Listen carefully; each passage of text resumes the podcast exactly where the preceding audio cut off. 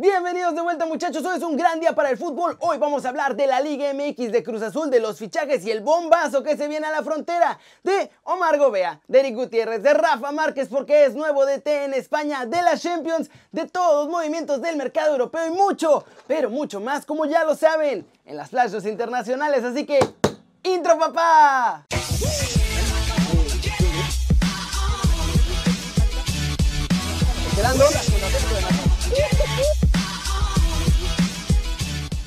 Arranquemos con el resumen del Guardianes 2020 porque la jornada 2 ya tuvo sorpresas y varios equipos andan en muy buena forma, ¿eh?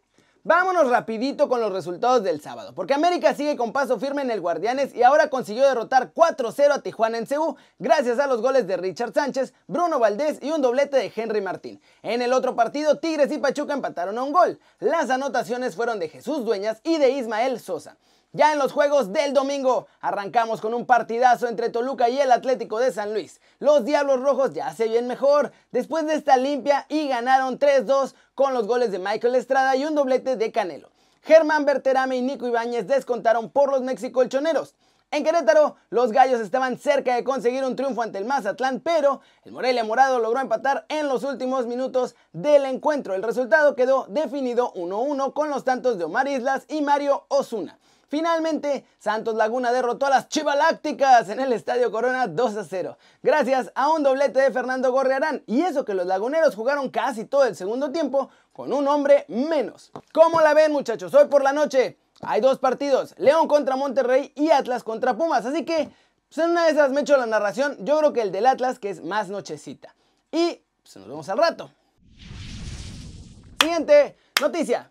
Vamos a hablar de Héctor Huerta porque, muchachos, tenemos que hablar de Héctor Huerta. No podemos no hacerlo. No puede hacer desde la redacción de hoy, así que vamos con el nuevo capo de todos los capos de los medios deportivos en México. Y es que nuestro nuevo analista favorito en todo el mundo estaba en la mesa virtual de ESPN analizando cosas de Cruz Azul, los presidentes, reaccionando a la, a la renuncia de Billy Álvarez y todo parecía muy normal y muy casual hasta que de pronto pusieron en el cuadro principal a León de Canda. Pero obviamente, como los shows se hacen por videollamada, a veces se les olvida apagar sus microfonitos.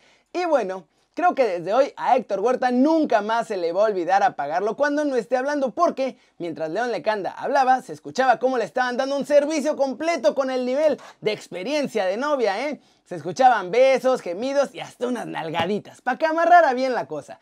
Todavía ahí no se veía que era Huerta el que estaba aplicando la gran fantasía máxima de estar echando pasión mientras transmitía en vivo a nivel internacional. Pero luego, ya que estaban todos de la mesa a cuadro, salió la mano de una chica en la cámara del periodista y obvio, todo Twitter explotó con memes y risas porque fue un movimiento de señor absoluto, ¿eh? Y sí, muchachos, a partir de hoy somos huertistas en este, su canal favorito. Eso sí, no se preocupen, aquí no vamos a aplicar eso de sonidos raros, ni nalgaditas, ni nada de eso. Pero hombre, qué capo.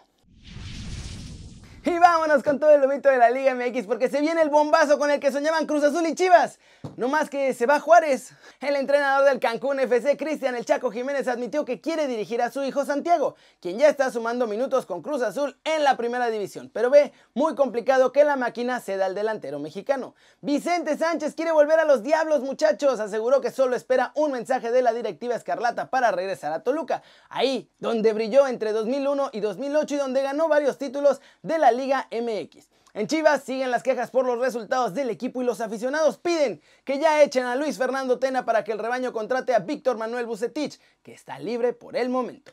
Walter Montoya llegó a Cruz Azul y la verdad decepcionó, así que lo prestaron al Racing de Avellaneda, pero su préstamo termina y el cuadro argentino no puede pagar la opción de compra que estableció Cruz Azul por 4 millones de dólares, así que parece que volverá a la Noria y será refuerzo celeste. En más de Cruz Azul, por ahora pues siguen buscando nuevo presidente tras la renuncia de Billy Álvarez y ahora se han sumado a los candidatos los nombres de Ares de Parga, que está con los gallos, y de Bernardo de la Garza. Finalmente, muchachos, parece que Marquito Fabián sí va a regresar a México, pero no va a ser ni con Chivas ni con Cruz Azul, porque fueron los Bravos de Juárez los que sí le llegaron al precio a mi chavo. Además de que van a poder vivir, bueno, él va a poder vivir realmente en el gringo y nada más cruzar a México para ir a jugar y a entrenar con los Bravos. Fabián llegaría como jugador libre a Juárez y nada más se arreglaron con el sueldazazazazazo que seguro le van a dar al mexicano de 30 años de edad.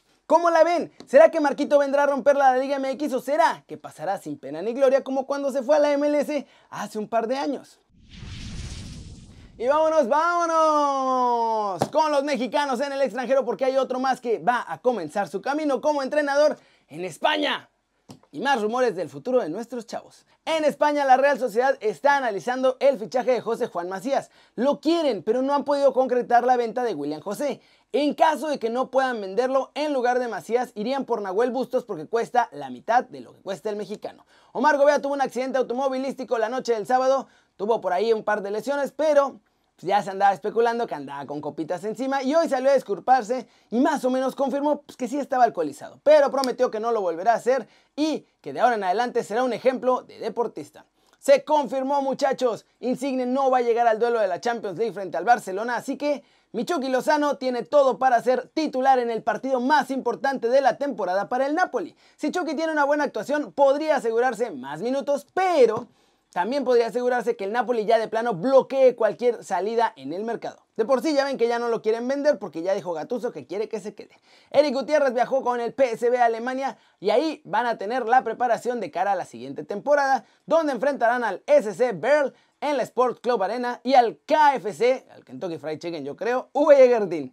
Finalmente Rafa Márquez tendrá su primera experiencia como entrenador al frente del cadete A del Alcalá para la temporada 2020-2021. Márquez tiene que comenzar la temporada con este equipo infantil ya que todavía se está preparando para obtener su título UEFA Pro de entrenador y entonces en el Alcalá va a hacer lo que serían sus prácticas. Esa categoría es para las edades de 14 a 15 años. En Inglaterra, muchachos, Raulito Jiménez ya está concentrado totalmente en la Europa League. Hoy, en una entrevista con el club, dijo que tienen que pensar en grande porque sí quieren estar en la final y de hecho quieren ganarla. Esa es la mentalidad con la que van a ir.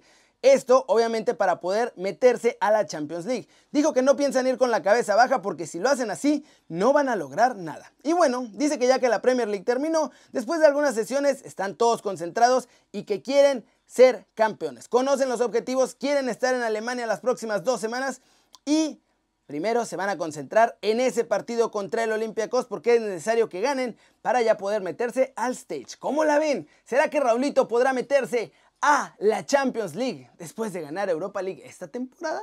¿Cómo la ven? Ya se prepara Rafita. Un año ahí en el Alcalá, le van a dar su título y ¡pum! La próxima temporada ya puede dirigir en la primera división de cualquier liga europea. ¿Dónde se imaginan que va a dirigir Rafita en el futuro? Y después que se vaya al Atlas, ¿no?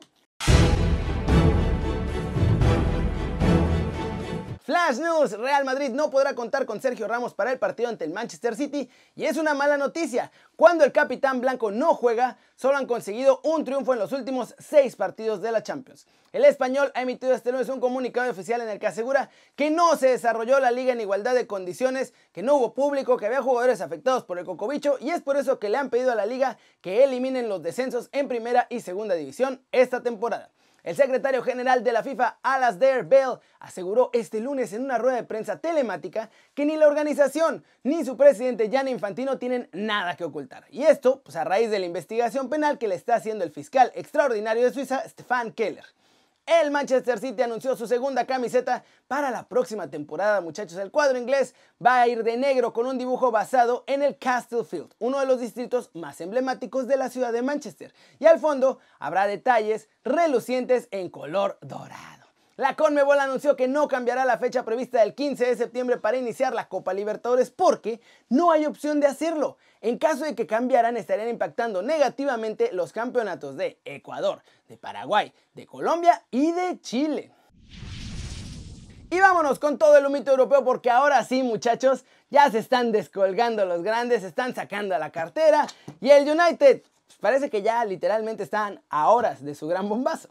El Inter ha llegado a un acuerdo con el Manchester United y se quedan definitivamente con el pase de Alexis Sánchez. El chileno ganará unos 7 millones de euros por temporada allá en Milán.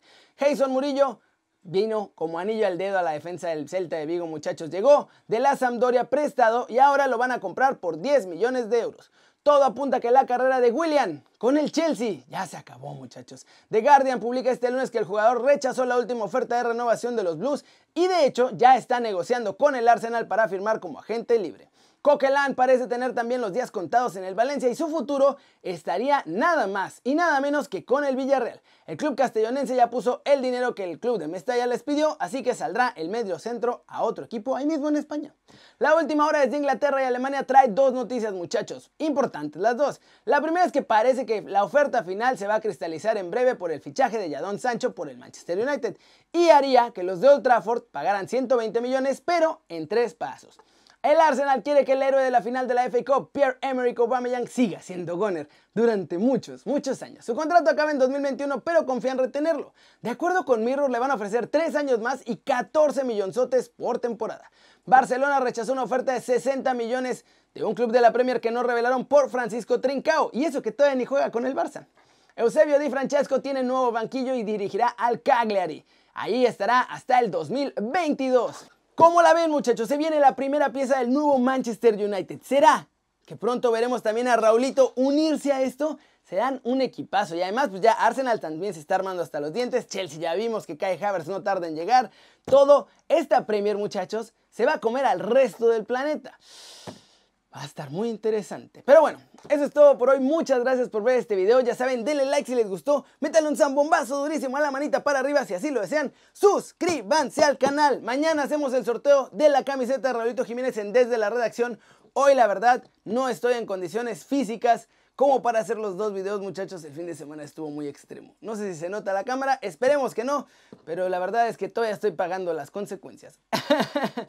Este además va a ser su nuevo canal favorito en YouTube. Denle click también a la campanita para que hagan marca personal a esos videos que salen diario, muchachos. Diarios.